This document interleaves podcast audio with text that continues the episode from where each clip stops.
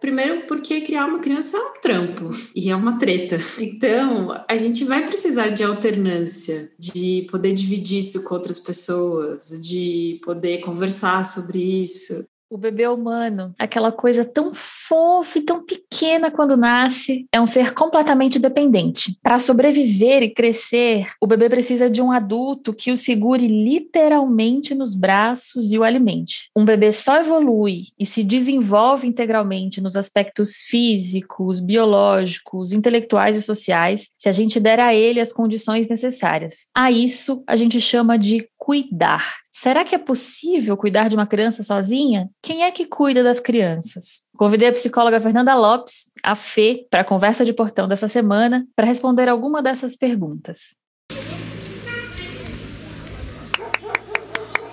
Eu sou Mayara Penina e este é o Conversa de Portão podcast produzido pelo Nós Mulheres da Periferia em parceria com o UOL Plural, um projeto colaborativo do UOL com coletivos e veículos independentes. Semanalmente, nós ouvimos a história, opinião ou análise de mulheres sobre assuntos que são importantes para nós. Este episódio faz parte da série As Mães que Me Criaram, uma parceria do Nós com a Fundação Maria Cecília Souto Vidigal. Fê, para a gente começar essa conversa, eu queria que você explicasse o que, que é rede de apoio e qual que é a importância dela para o desenvolvimento das crianças. A rede de apoio, ela é composta por todas as pessoas que dão suporte para a criação daquela criança. Então pode ser desde a, sei lá, dos avós até pais dos amigos da escola que dão carona num dia X ou que ficam com a criança no dia que você precisa. Pode passar pela tia que mora no mesmo quintal. A rede de apoio é composta pelas pessoas que vão dar esse suporte para família e para a criança no desenvolvimento dela, né? Isso pensando essa rede de apoio que não é uma rede de apoio profissional, né? Tô pensando nessa rede de apoio informal, familiar, dos afetos, né? Menos a professora, o pediatra, o BS, é, o psicólogo, os, os especialistas, mas pensando nessa rede de apoio que são, sei lá, os seus vizinhos, as pessoas com quem você convive. Nem sempre são as pessoas que estão mais perto geograficamente de você, né? Por incrível que pareça. Principalmente quando a gente está pensando numa realidade mais é, classe média, cidades urbanas, né? Nem sempre seu vizinho é exatamente a sua rede de apoio, às vezes é, sei lá, alguém que você tem um contato virtual até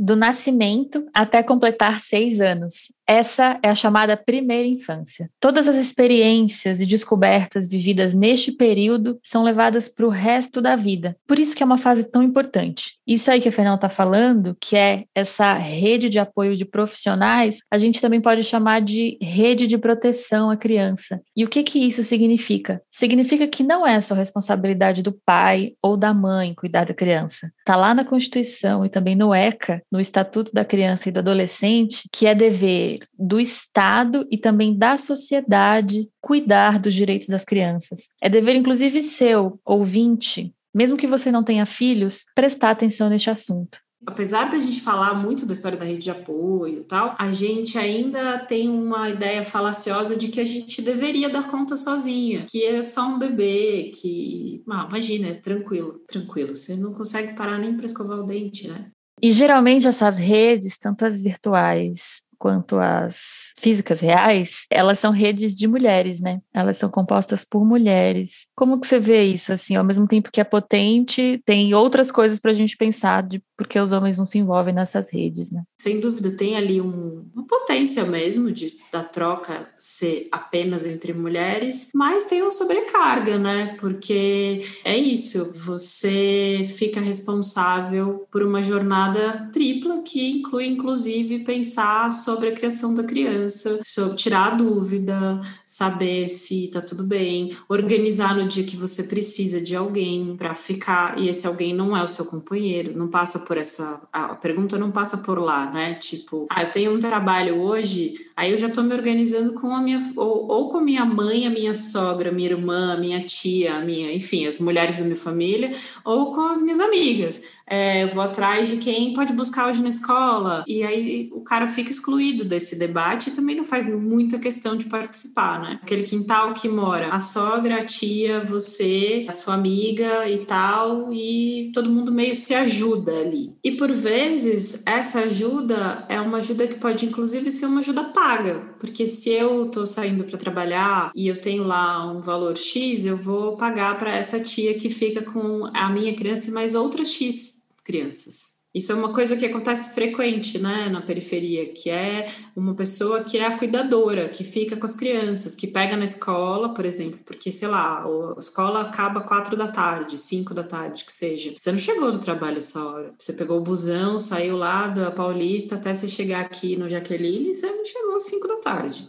A Fundação Maria Cecília Souto Vidigal lançou ano passado o estudo Primeiríssima Infância: Comportamentos de Pais e Cuidadores de Crianças de 0 a 3 anos, que mapeou como agiam antes da pandemia pais, mães, avós, tios e outros parentes que convivem e que são responsáveis direta ou indiretamente pelo bem-estar e pelos cuidados das crianças nestes primeiros anos de vida. E aí um dos dados é o seguinte: a classe D é o extrato da sociedade que mais aciona os avós, assim como outros amigos e familiares. Porém, é a que demonstrou maior fragilidade na rede de apoio do ponto de vista da diversidade de pessoas com quem contar. Então, o que eu vejo em relação à rede de apoio é também uma coisa que é mais frequente pela necessidade, né? Mas eu fico também me questionando se isso não é uma visão idealizada de como é, sabe? Assim, se de fato as coisas acontecem exatamente desse jeito, se é tão fácil assim você encontrar alguém que cuide, se todo mundo mora realmente tão perto. Então rola muito mais, eu acho, em cima dessa coisa da necessidade do que do conceito da rede, da importância. Eu quero compartilhar aqui uma coisa que eu tô vivendo. Não, meu, eu preciso trabalhar, preciso que alguém cuide do meu filho. Pela sobrevivência, né? Pela sobrevivência, exatamente. Eu ouvi uma coisa esses dias: mulheres têm filhos com outras mulheres que eu achei que fez muito sentido para mim, assim. Interessante. Enfim, o pai do meu filho que divide as coisas comigo, mas ainda assim fez sentido para mim essa frase, porque é muito isso, né? Assim, se não fosse, bom, claro que o pai do Joaquim sempre sempre presente, mas se não fosse minha mãe e minha irmã, inclusive emocionalmente, assim, eu não sei se eu daria conta de fazer tanta coisa que eu faço, sabe? Sim, é, é, o que a gente começou falando, né? A gente recruta primeiro as mulheres. Não deu certo, sua mãe não pode, sua irmã não pode. Aí você vai pensar nos caras da família, sei lá, no avô, no pai. É automático, né? Quase você pensar nas mulheres. Pensando no recém-nascido, é de ser um adulto com quem se conversa, né? Porque é muito duro passar o dia todo com um bebê pequeno que não fala e para quem você tem que significar o mundo o tempo inteiro, né? A gente fala muito pouco desse trabalho. A gente pensa no trabalho que é acordar, amamentar, alimentar, limpar, parará, parará. É um trabalho, é verdade. Mas esse trabalho emocional de decifrar o mundo, falar do mundo o tempo todo para alguém que não te responde como você compreende, é muito exaustivo. Então você ter um outro adulto que troca com você, que conversa com você, você faz uma diferença na saúde mental dessa mulher, assim, que é absurda, né? A depressão pós-parto, segundo a Organização Mundial da Saúde, afeta uma a cada cinco mulheres. Isso se deve por conta da revolução hormonal que acontece com a chegada do bebê. É preciso então fazer essa reorganização física, psicológica e emocional. A mulher precisa identificar os sentimentos e, se for o caso, buscar ajuda o quanto antes. Uma pesquisa feita pela Universidade Imperial College London, do Reino Unido, constatou que dobrou o número de mulheres com depressão pós-parto por conta do isolamento social na pandemia. O estudo foi feito na Europa, mas os cientistas entendem que isso esteja acontecendo em boa parte do mundo. E para a criança, qual que é a importância dessa rede de adultos para o seu desenvolvimento? Para a criança, a gente tem uma alternância de adultos, né? Isso é muito importante para a gente começar a entender que cada, em cada, cada pessoa funciona de um jeito. Aqui, essa pessoa fala deste jeito. Ali lá em casa, minha mãe fala assim, a minha avó fala assado. Na casa da minha tia, eu posso comer tal coisa. Então, a gente vai também aprendendo essa, essa dinâmica de que as coisas não são únicas, né?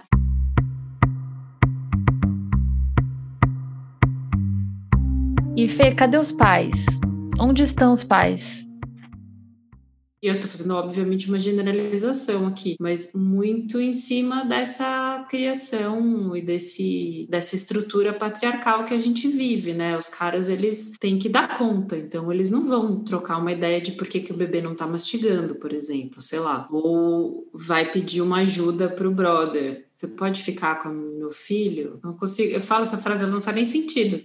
A pesquisa que eu citei lá no começo, a primeiríssima infância, interações, também se debruçou sobre a divisão das tarefas domésticas e aferiu a frequência da participação do pai em alguns momentos chaves do cuidado. Olha só que dado curioso: 76% dos pais confirmaram a divisão de tarefas domésticas todos os dias, enquanto para as mães, a participação do pai foi tida como fato cotidiano em apenas 56% dos casos. Por exemplo, quando perguntaram com que frequência o pai costuma dar banho, alimentar a criança ou colocar para dormir, 31% das mães responderam que os pais sempre participam. Aí, quando os caras responderam, o índice subiu para 46%.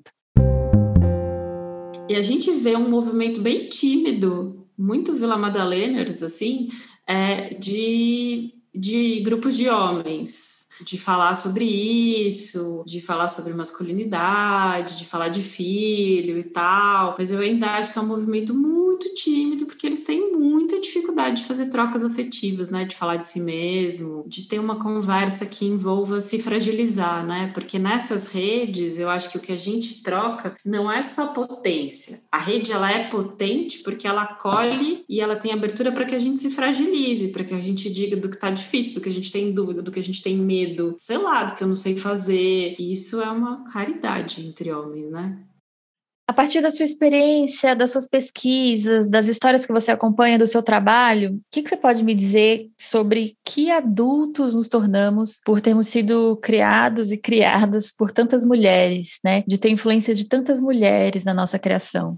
Difícil, assim. Fiquei pensando que talvez isso possa ser algo que facilite é, o trânsito dos afetos, assim. Mas eu não consigo não pensar que o fato de eu ter crescido vendo mulheres resolvendo tudo, todas as dinâmicas da casa, mulheres sabendo como que faz o arroz, mulheres é, arrumando o cabelo das crianças, o quanto que isso marca uma geração, gerações atuais inclusive, de que isso é um lugar de mulher, né? Então isso fica também transmitido, transmitido assim, não na fala, mas nessa transmissão que se dá no inconsciente, né? De qual é o lugar da mulher, porque você precisa de um exercício para entender o lugar de potência dessas funções, né? Vamos pensar alguém, sei lá, somos eu sou de uma geração de muitas mulheres que eram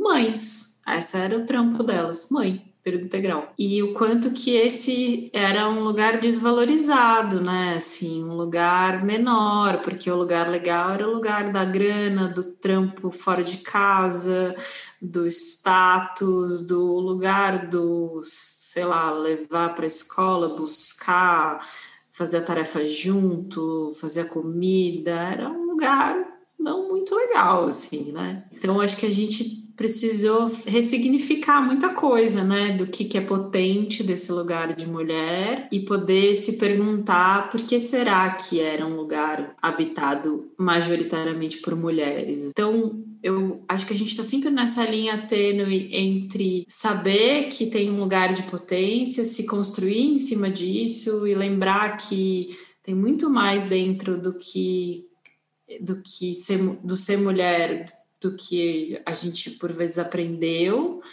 mas que a gente precisa recuar para não adoecer também, né? Não ser só o lugar da Mulher Maravilha, nunca foi um vestido, sempre foi uma capa, sabe? É, sei lá, não é mãe, é pai, tem né, umas frases, mãe é guerreira. Não, não sou, não sou, sou mãe e tem um cara que não comparece, essa é a realidade.